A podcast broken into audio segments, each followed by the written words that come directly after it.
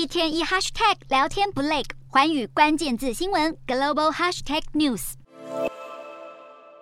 梅花台风为日本冲绳石垣岛带来狂风大雨。日媒指出，梅花台风以时速不到十公里的速度缓慢前进。石垣岛从十一号下午到十三号清晨，长时间被暴风圈笼罩，街道上的树木被连根拔起，被强风吹落的水塔将汽车的挡风玻璃砸碎。梅花台风也造成大停电，石垣岛等离岛有超过六千户住家无电可用，在海边则是卷起大浪。由于轩岚诺和梅花台风接连来袭，影响船只运作，无法将物资运送到岛上，商店的货架因此出现空空如也的情况。而梅花台风接着将往中国移动。中国气象预报员表示，梅花已经增强为强烈台风，而且强度还会继续增强。十四号会在浙江沿海地区登陆。新华社指出，上海、江苏、浙江、山东和辽宁在十三到十六号预计会出现强降雨。